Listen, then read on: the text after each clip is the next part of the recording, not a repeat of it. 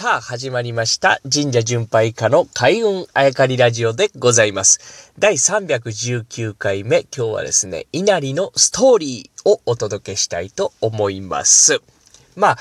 稲荷といえばですね、神仏集合の、まあ、大本命だというお話。そっからですね、稲荷はなぜ狐だ、そして狐が取り付くだ、ろうそくがあってね、赤い鳥居があって、すごく不思議な雰囲気。なぜこのイメージになってしまったのかという話をシルクロードを辿りながらですね、長い長い時間をかけて、えー、お届けしてきました。えー、そして密教とは何なのか、あ密教を学んだ空海だったと、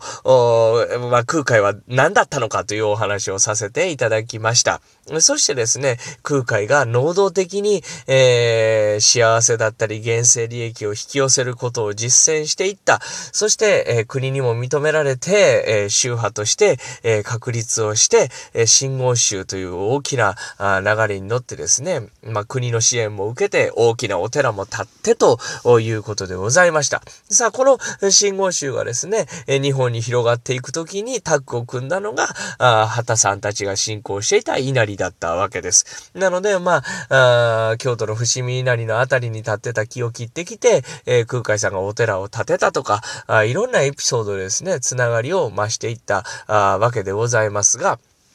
この密教をお話しする上で出てきたことを少し思い出していただきたいんですね。仏教自体のお話をしてきましたが、多宗教の流れを組んだ。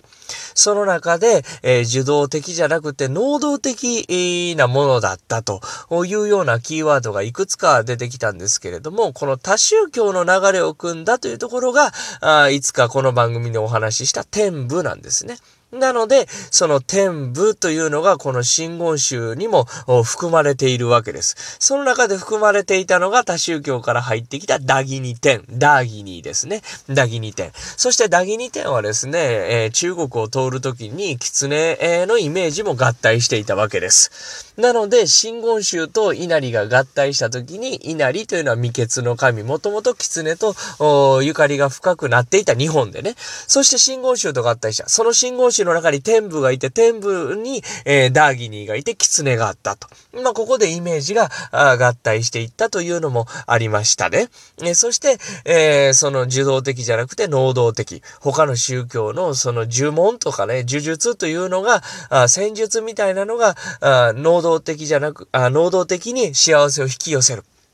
それが仏教の中に、えー、取り込んで手法として確立していった。それが密教であって、その密教を大々的に学んだのが、あ空海でございました。の空海が開いた、日本で開いた真言宗と稲荷が合体してますから、当時の日本人というのは見てびっくり、聞いてびっくりです。戦術、呪術ですね。まあ、ろうそくを焚きながらですね、いろんなことを唱え、これ信言を唱えてるわけですが、信言を唱え、えー、能動的にいろんなものを引き寄せてい、えー、くわけですね。そしてその力を目の当たりにする。その呪術、戦術のイメージが稲荷にも入っていったということですね。だから、稲荷と真言宗は合タッグを組んで全国に広がっていく。その中で、稲荷はもともと畑さんが信仰していたお米、え、稲作、稲荷という神だったのになんでとなったのを、なんでとなった答えがここにあるわけです。空海、そして真言宗、この人たちがやっぱり、えー、取る行動というか、起こす行動は日本の人たちは見たことも聞いたこともなかった。まか不思議なものだった。しかもそれが成果、結果を出していく。その噂、タイルや、あ駆け巡るスピードというのは速いですからね。そんなイメージが、稲荷という一つの、